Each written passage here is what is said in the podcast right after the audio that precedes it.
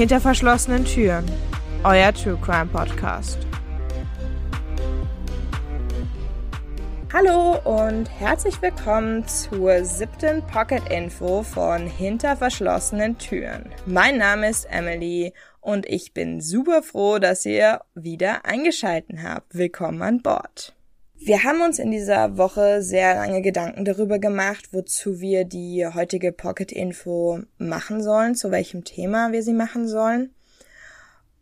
Denn in der letzten Folge haben wir ja die Theorien zum Doppelmord an den Langendongs besprochen. Und erstmal ist uns an Themen nicht wirklich was eingefallen, außer eben dieses Forum etwas ausführlicher vorzustellen, was mir persönlich aber ein wenig langweilig klang.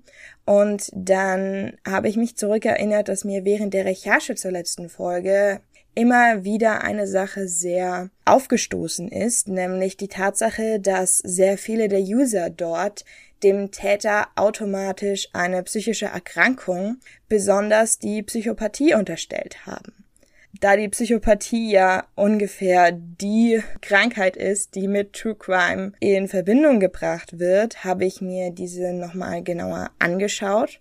Und das Besondere an dieser Pocket Info ist, dass ich für die Uni diese Woche auch einen Vortrag schreiben musste zu einem Thema meiner Wahl und da ich eine faule Socke bin, dachte ich mir, yay, verbinde ich das doch gleich.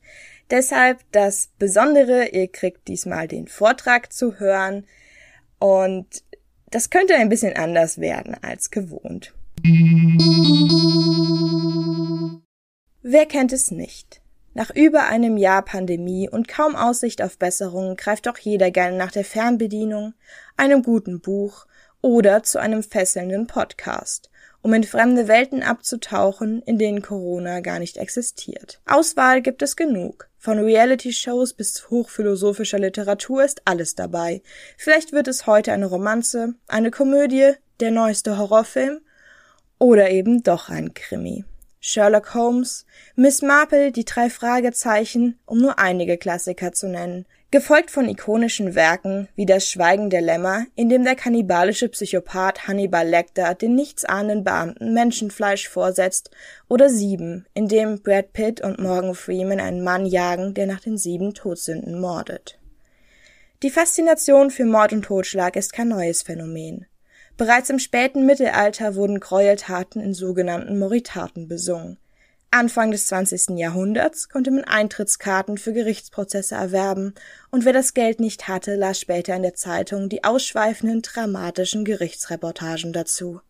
Mit dem Fernsehen für die breite Bevölkerung kamen Formate wie Aktenzeichen XY auf, in denen die Bürger und Bürgerinnen nach Hinweisen zu tatsächlichen Kriminalfällen gebeten wurden und inzwischen gibt es zahlreiche Bücher, Dokumentationen und Podcasts, die sich mit den bekanntesten Mördern und Mörderinnen der Geschichte befassen. Ein besonders beliebtes Thema Psychopathen.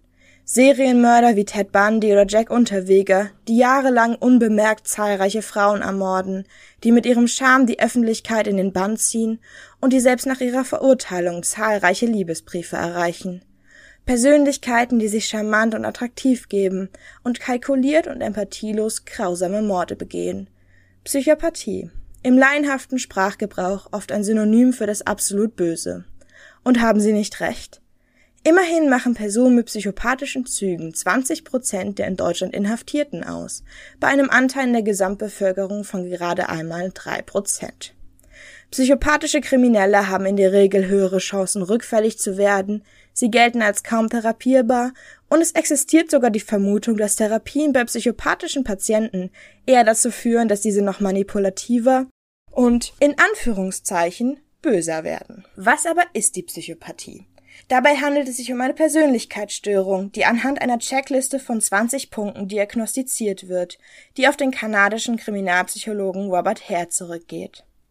Ein Mensch mit psychopathischen Zügen besitzt ein erheblich gesteigertes Selbstwertgefühl, einen dauerhaften Erlebnishunger und führt in der Regel einen parasitären Lebensstil, nämlich auf den Kosten anderer.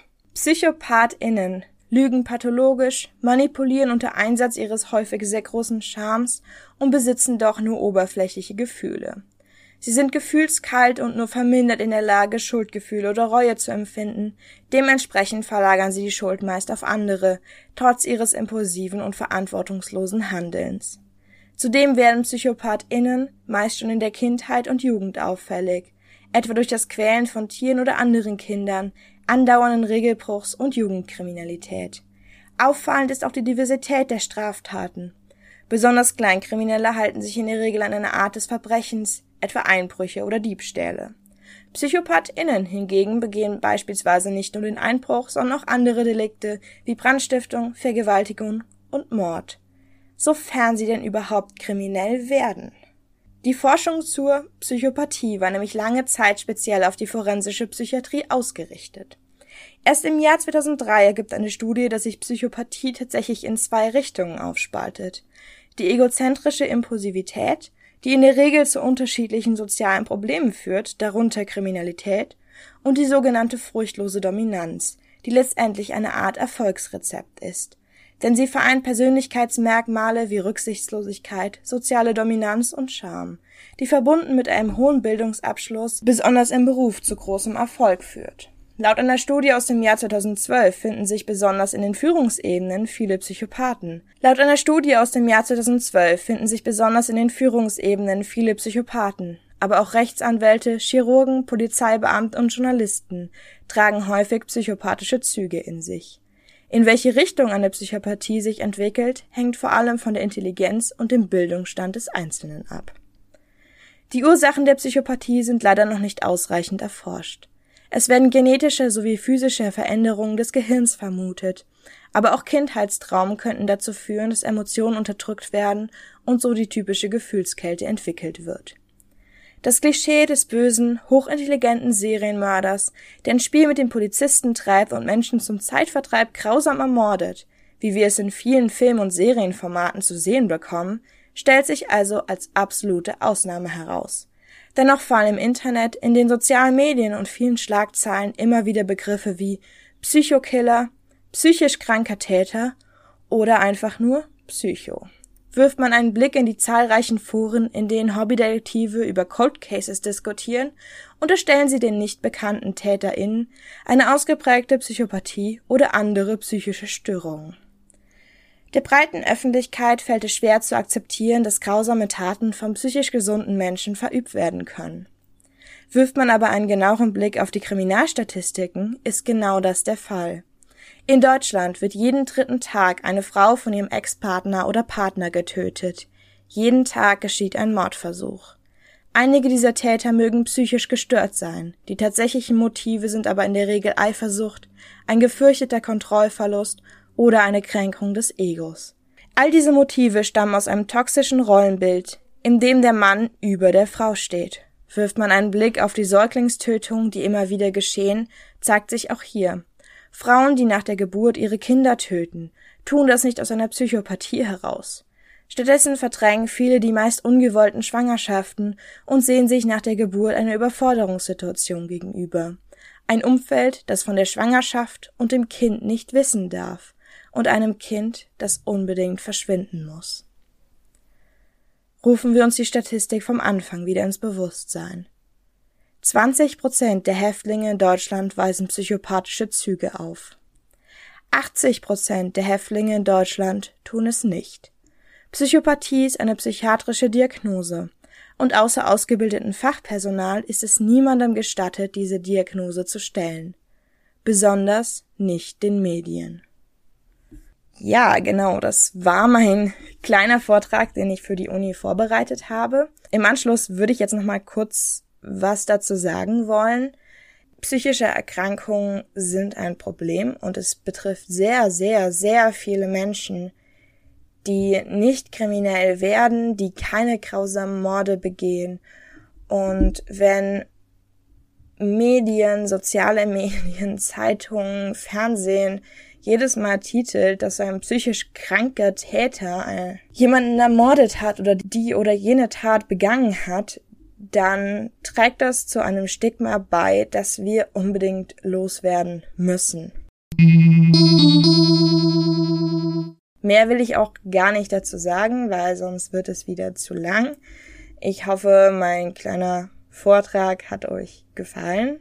Ja, an dieser Stelle möchte ich nochmal unseren kleinen Werbeblock einfügen. Wie gesagt, keine wirkliche Werbung, wir haben keine Werbepartner. Es geht nur um unsere Kanäle in den sozialen Medien und unsere Webseite. Ihr könnt uns nämlich auf Instagram folgen. Dort heißen wir hinter unterstrich verschlossenen unterstrich Türen mit UE. Dort findet ihr Fotos zu den Fällen, ihr findet die Pocket-Infos nochmal in kleinen Übersichten aufbereitet und wenn es irgendwelche Neuerungen an diesem Podcast gibt, irgendwelche neuen Kategorien oder auch wie es ja vor ein paar Wochen der Fall war, dass wir eine Woche Pause machen müssen aus diversen Gründen, erfahrt ihr es dort als allererstes. Deshalb unserem Instagram Kanal zu folgen ist immer eine gute Idee, dort werdet ihr nämlich auf dem Laufenden gehalten. Ansonsten dürft ihr auch gerne mal auf unsere Website vorbeischauen. Das ist hinter verschlossenen Türen.blog. Dort findet ihr die Folgen wie auch auf Spotify und Co. Ihr findet die Pocket-Infos und die Fälle in Texten noch einmal aufgearbeitet. Ihr findet alle unsere Quellen, all unsere Empfehlungen und findet dort auch unsere E-Mail-Adresse, in denen ihr uns auch sehr gerne nette Nachrichten schreiben könnt, denn wie in der letzten Pocket-Info und in der letzten Folge schon erwähnt, wir freuen uns super über Feedback. Genau. Das war der Werbeblock. Ich hoffe, ich kann danach ein paar neue Follower verordnen. Ansonsten bleibt mir nicht mehr viel zu sagen, außer danke fürs Zuhören. Wir hören uns das nächste Mal, nächste Woche nämlich, im nächsten Fall. Schaltet wieder ein. Bis dahin, alles Gute. Tschüss.